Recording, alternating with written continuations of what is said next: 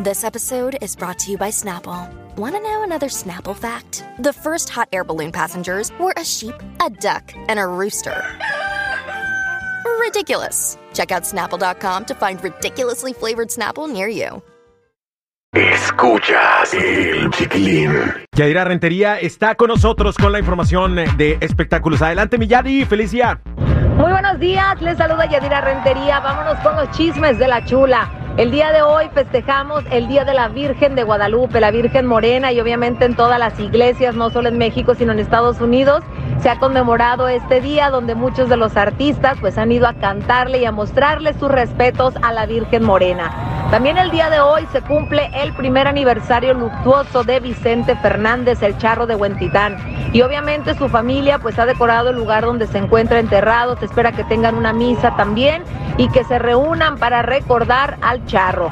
Oigan, y pasando a otro chisme, les platico que no hay muy buenas noticias para Pablo Lyle. Resulta que la jueza rechazó hacer un nuevo juicio. Según dijo, los argumentos que presentaron no son suficientes ni tan fuertes para que se tuviera que hacer este juicio de nueva cuenta. Ahora se ha dado a conocer que la sentencia se le dará a Pablo Light el próximo 7 de febrero. Oigan, y pasando a otro chisme, les cuento que Edwin Casa ha enternecido a todos sus seguidores. Se ha puesto nuevos tatuajes, uno de ellos en recuerdo de su abuelo, el otro para recordarle a la mujer más importante de su vida, Anaí, su esposa, que es la que ha estado a su lado, y aseguró que nunca se lo quitaría así no estuviera con ella. También una frase que mencionaba constantemente con uno de sus amigos y por supuesto también el recuerdo de que la familia es lo más importante en su vida, así como la música. Eso sí, sus fanáticos le dijeron, por favor, no te vayas a hacer como Nodal y te vayas a tatuar toda la cara. Ándele, chamaco. Oigan, Alicia Villarreal está más que feliz porque su hija, Melanie Carmona, acaba de debutar como cantante en un festival en Nuevo León. Ella dijo que qué mejor que en su propia tierra, cobijada de su público, y bueno, pues la recibieron muy bien, así que próximamente seguro estaremos escuchando con su propia música a Melanie Carmona.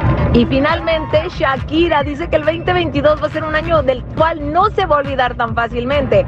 No, hombre, y después de todo lo que le hizo Piqué, pues ¿quién dijo? Pero además dijo que encontró buenos amigos, tuvo el apoyo de sus fanáticos y espera que el próximo año también le estén dando su apoyo con su nueva música. Sin duda, fue un año difícil en su vida sentimental, pero también tuvo muchos logros como cantante. Así que estos son todos los chismes. Síganme en mis redes sociales, Yadira Rentería Oficial en Instagram, en TikTok. Chismes de la Chula también en Instagram. Regresamos con ustedes a La Raza. La raza.